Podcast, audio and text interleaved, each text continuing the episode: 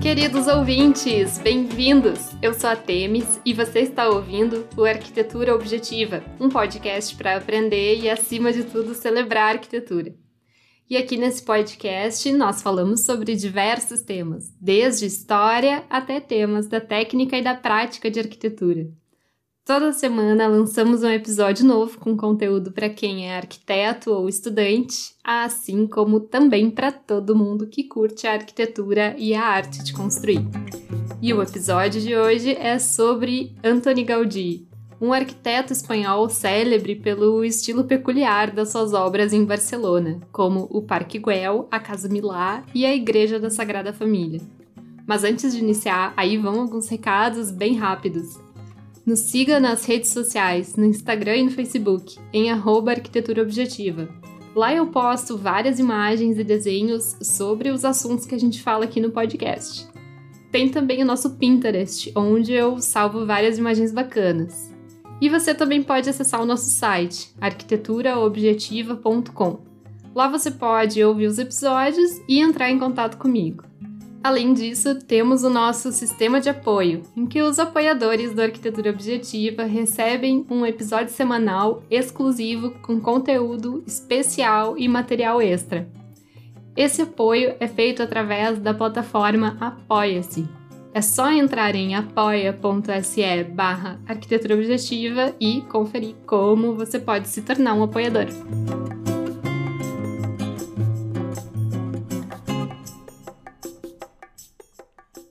Antoni Gaudí Cornet, mais conhecido somente como Antoni Gaudí, nasceu em uma vila catalana, Espanha, em 1852 e foi o filho mais novo dentre os cinco filhos que a família teve. Ele era bastante religioso e teve uma infância um tanto difícil, porque sofria de uma doença reumática que por vezes limitava algumas das suas atividades, como brincar na rua com outras crianças. Essa doença o acompanhou por toda a vida, o que, de acordo com alguns relatos, possivelmente teria contribuído para formar sua personalidade bastante reservada. Ainda criança, o Gaudí se interessou por artes e por arquitetura, e tinha uma grande admiração pela natureza. Quando jovem, mudou-se para Barcelona e lá cursou arquitetura. E para pagar os seus estudos, trabalhava como desenhista para diversos arquitetos e construtores. Desde seu período como estudante de arquitetura, já era possível notar sua personalidade marcante. E quando finalizou o curso, o diretor da escola teria dito o seguinte: abre aspas. Não sei se atribuímos esse diploma a um louco ou a um gênio, só o tempo irá dizer. Fecha aspas. Embora a obra de Gaudí seja reconhecida por sua originalidade, ela não pode ser vista como um acontecimento isolado. Na verdade, ela pode ser associada a uma série de condições sociais, políticas e culturais da época em que o Gaudí viveu. Uma dessas condições é a grande influência das ideias do arquiteto francês Violet Ledoux, que se dedicava à restauração de edifícios e desenvolveu uma grande reflexão sobre a importância da arquitetura gótica estilo da época medieval ocorrido na Europa. Gaudí, assim como outros arquitetos europeus desse período, admirava a arquitetura gótica e as ideias desenvolvidas pelo Viollet-le-Duc. Da arquitetura gótica, esses arquitetos do período extraíram lições sobre os sistemas construtivos e o seu uso como um sistema autônomo, em que existe uma coerência entre a forma da estrutura e a forma final do edifício. Outra condição que influenciou diretamente o trabalho de Gaudí é o movimento nacionalista catalão. A Catalunha é uma região que fica no leste da Espanha, da qual faz parte a cidade de Barcelona, onde o Gaudí morava. Acontece que essa é uma região que, no passado, no período medieval, possuía independência e tinha sua própria cultura e a sua própria língua. Porém, depois do domínio espanhol, durante a Era Moderna, a região foi perdendo sua independência e até mesmo o ensino da língua catalã foi proibido no início do século XIX. Bom, com esses conflitos formou-se um movimento nacionalista a favor da valorização da cultura catalã, um movimento com o qual Gaudí se identificou. O Gaudí estava interessado em estudar as construções antigas da sua região, como as catedrais góticas, e também estava interessado nas construções dos mouros, que eram um testemunho da presença árabe na Espanha. Além desses fatos, há também as condições da própria cidade de Barcelona, na época em que o Gaudí ali morava. Em 1854, já haviam sido derrubadas as muralhas da antiga cidade medieval, e o plano de Ildefonso Cerdá para ampliação da cidade iria fazer com que a sua área passasse de 20 hectares para 200 hectares. Junto a essas modificações urbanas se somou o desenvolvimento industrial da região. Então, Barcelona ia se tornando uma cidade propícia ao desenvolvimento de novas construções e monumentos. A burguesia industrial que se formava demonstrava um sentimento de nacionalismo e autonomia, relacionados a uma revitalização das raízes culturais catalãs. Fato que, no entanto, se chocava com os anseios modernizantes, também defendidos por essa burguesia industrial. A obra de Gaudí entra então em ação nesse contexto de contradições entre a modernização e o resgate da cultura catalã. A sua obra lida tanto com a inovação como com o resgate de elementos da tradição.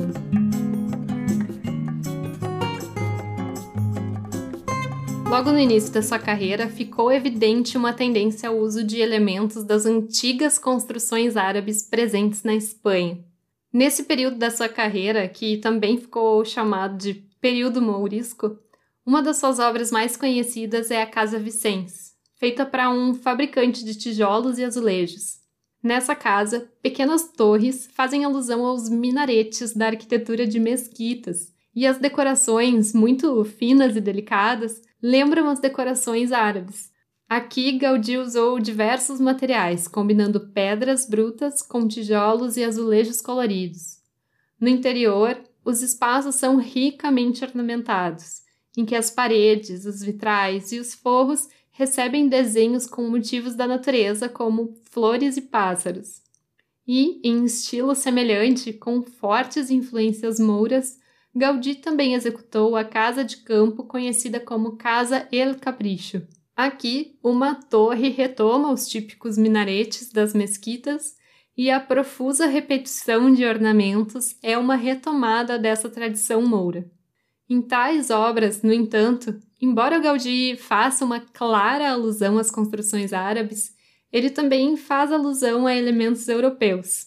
É que as figuras dos ornamentos, por exemplo, retratam flores e animais tipicamente europeus. É possível falar em uma segunda fase da obra de Gaudí, que ficou também conhecida como o período gótico. Nessa fase, Gaudí constrói duas obras com forte influência da arquitetura gótica, embora o arquiteto tenha buscado evitar cópias fiéis de edifícios históricos. Nesse período, ele constrói o Colégio Teresiano em Barcelona e o Palácio Episcopal de Astorga, em León. Após essas fases iniciais, o Gaudí passa a desenvolver então um estilo mais próprio, mais pessoal. Embora ainda levasse as influências góticas e mouras, o arquiteto começou a desenvolver obras com maior originalidade e evitava qualquer cópia de estilos anteriores. É a partir de então que as suas obras passam a receber ainda maior reconhecimento e valorização.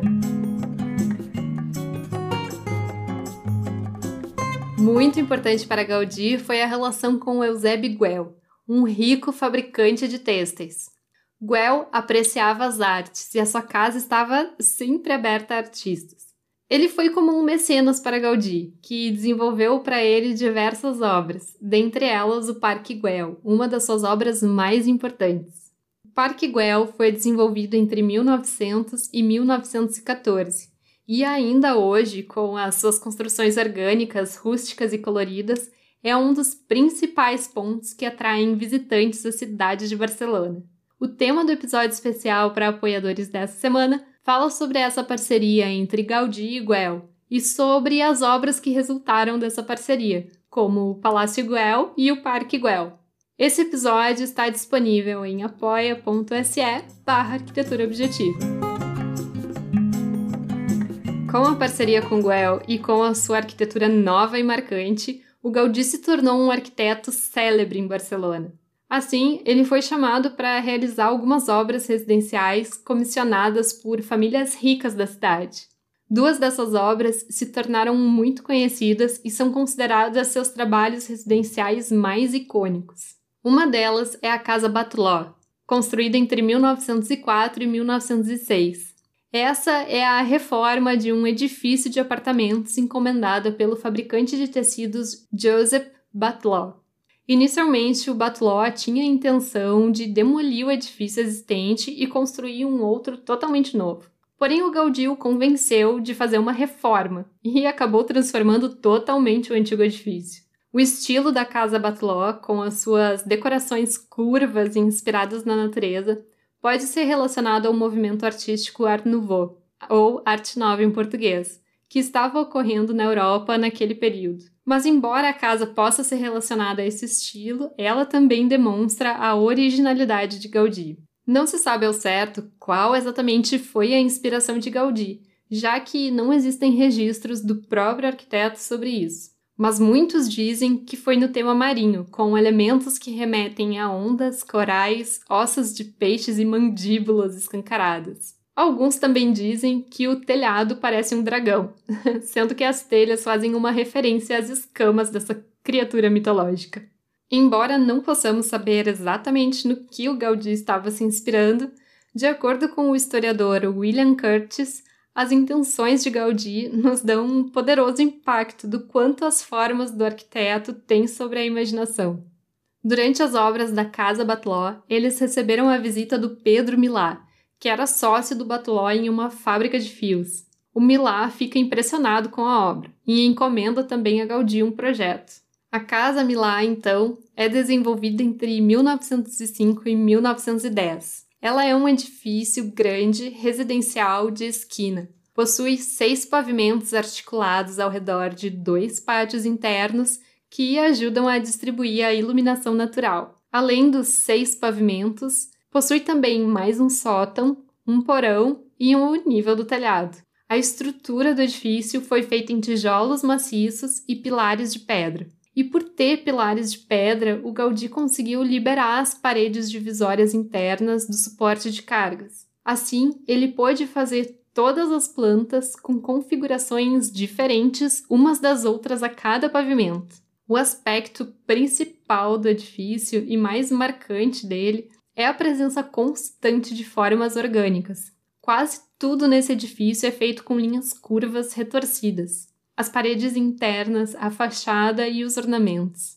A maior parte da fachada recebeu pedra calcária, com exceção do topo, que recebeu revestimento com mosaicos de azulejos brancos. Diferente de outras obras de Gaudí, a Casa Milá é mais monocromática, não apresentando aquele colorido que Gaudí já havia utilizado em outros edifícios. Olhando externamente o edifício com as suas curvas, saliências e texturas naturais, é possível ter a impressão de que a sua fachada parece um elemento da natureza, surgido naturalmente através de um processo de erosão natural. Não é à toa que a Casa Milá ficou popularmente conhecida como La Pedreira.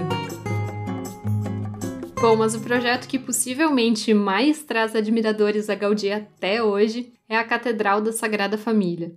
A Sagrada Família foi iniciada pelo arquiteto Francisco de Paulo de Vilar com quem Gaudí já havia trabalhado quando estava na faculdade. O projeto do Vilar apresentava um estilo neogótico e uma parte da obra da cripta da igreja chegou a ser realizada por ele. Mas parece que houve desavenças entre o Vilar e a associação que encomendaram o projeto, e o Gaudí foi chamado a substituir o arquiteto. Então, em 1883, aos 31 anos, o Gaudí assume a sua obra mais ambiciosa e que o traria imenso reconhecimento. Nela, o arquiteto seguiu seu processo de projeto habitual. Inicialmente, ele fez alguns desenhos gerais das suas ideias e depois foi improvisando à medida que a obra avançava. Esse processo permitia que Gaudí explorasse a sua criatividade, porém, também contribuiu para que a obra avançasse muito lentamente.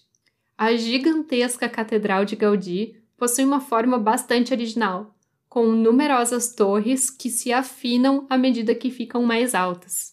Seu aspecto geral parece ter inspiração gótica, estilo muito apreciado por Gaudí. A sua ornamentação é profusa e é repleta de simbolismos religiosos. Bom, essa é uma obra muito complexa e não daria para explicar tudo a seu respeito aqui nesse episódio. Mas se você tiver interesse em ouvir um episódio somente sobre a Sagrada Família, me manda uma mensagem lá pelo site ou pelas redes sociais informando que eu faço um episódio especial contando com bem mais detalhes as características dessa obra. Bom, dadas as proporções e o seu projeto ambicioso, a Sagrada Família se tornou uma obra extremamente demandante.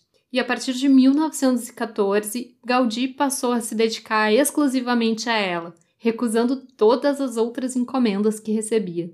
Porém, Antoni Gaudí falece em 1926, aos 73 anos, vítima de um infeliz acidente em que foi atropelado por um bonde em uma avenida de Barcelona. A Catedral da Sagrada Família, a sua obra mais ambiciosa, está ainda em construção ela impressiona pela sua monumentalidade e se tornou um dos principais pontos turísticos de Barcelona.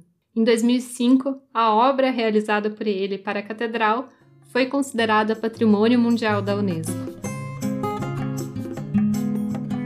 Como finalização, é interessante o relato de William Curtis sobre Gaudí. Olhem só o que o historiador fala sobre ele. Abre aspas.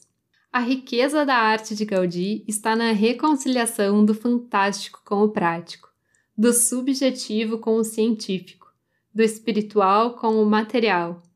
As suas formas jamais eram arbitrárias, mas sim enraizadas em princípios estruturais e em um elaborado universo pessoal de significados sociais e emblemáticos. Fecha aspas. queridos ouvintes! Obrigada por ouvirem mais esse episódio. Se você ficou com alguma dúvida ou tem alguma sugestão, entre em contato comigo. Você pode fazer isso pelo site arquiteturobjetiva.com ou por mensagem nas redes sociais, em arquiteturobjetiva. Se você gostou do episódio, mostre ele para outras pessoas que possam se interessar.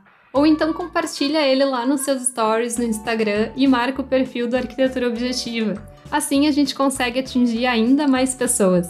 Ah, e se você está gostando dos conteúdos, fica o convite para passar lá pelo Apoia-se e fazer parte da nossa campanha de financiamento coletivo.